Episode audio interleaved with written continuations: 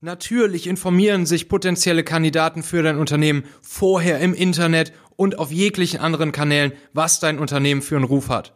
Das Thema Employer Branding ist hier natürlich besonders wichtig und es ist absolut kritisch und essentiell für dich, dass du in der Hand hast, welche Informationen Bewerber und Kandidaten über dein Unternehmen finden. Was sind die besten Tricks? Was sind die besten Kanäle? Wie kannst du das Ganze beeinflussen? Darum geht's in dieser Folge. Los geht's!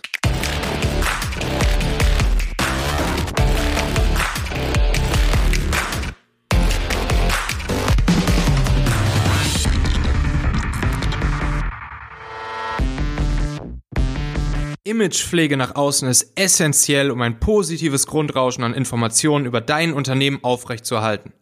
Dabei ist es besonders wichtig, dass du die Kontrolle darüber behältst, welche Infos mögliche Bewerber, mögliche Kandidaten über dich und dein Unternehmen im Netz finden. Sobald jemand nach deinem Unternehmen googelt, solltest du über viel mehr Kanäle für ein gutes Image sorgen, als nur über deine Firmenwebseite. Hierfür bieten zum Beispiel ein Unternehmensblog sowie ein YouTube-Channel gute Grundlagen. Über beide Kanäle kannst du in regelmäßigen Abständen Artikel und Videos veröffentlichen und damit für Transparenz nach außen sorgen. Lass darin einfach Mitarbeiter zu Wort kommen, die über den Alltag in deinem Unternehmen berichten. Zum Beispiel kannst du jeden Mitarbeiter dazu motivieren, einen Blogbeitrag pro Jahr zu einem fachlichen Thema seiner Wahl zu verfassen, das ihn besonders interessiert. So könnt ihr im Rhythmus weniger Wochenartikel veröffentlichen und macht damit andere Experten vom Fach auf euch aufmerksam, euer Team und eure fachlichen Kompetenzen. Hierzu eignet sich ziemlich gut die Blogger-Plattform Medium, wo du deinen Unternehmenskanal ohne IT-Aufwand und mit wenigen Klicks selbst einrichten und sofort loslegen kannst. Außerdem können Leser deine Blogbeiträge von hier aus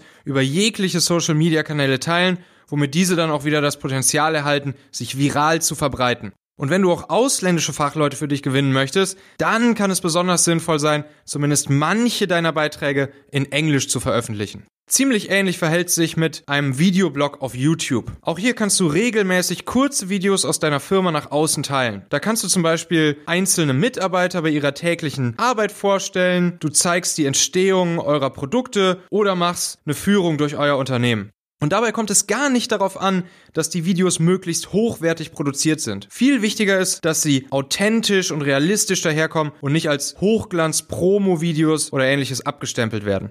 Vielleicht findet sich ja auch einer eurer Mitarbeiter, der Spaß daran hat, regelmäßig für die Produktion von so einem Video zu sorgen und hier dann auch als so eine Art unternehmensinterner YouTube-Blogger das Gesicht und Moderator des Channels zu werden, also tatsächlich so eine Art ähm, internes Testimonial zu werden. Schau dich ruhig mal als Inspiration ein wenig auf Medium und YouTube um, um ein Gefühl dafür zu bekommen, wie man ansprechende, leicht konsumierbare, aber dennoch fachlich hochwertige Text- und Videoblogs gestalten kann. In letzter Zeit habe ich auch von anderen Kanälen gehört, auf die Unternehmen mittlerweile gehen. Also Employer Branding ist ja ein Riesenthema und äh, selbst solche Apps wie Jodel bieten mittlerweile Unternehmen an, sich dort darstellen zu können und damit natürlich auch eine breite Zielgruppe potenzieller zukünftiger Mitarbeiter zu erreichen. Also hier sind der Kreativität mal wieder keine Grenzen gesetzt. Berichte mir doch ruhig mal über talente.co, was du noch so für Ideen hast. Die können wir dann gerne auch hier nochmal in einer weiteren Episode behandeln. Viel Spaß dabei, vielen Dank und bis dann.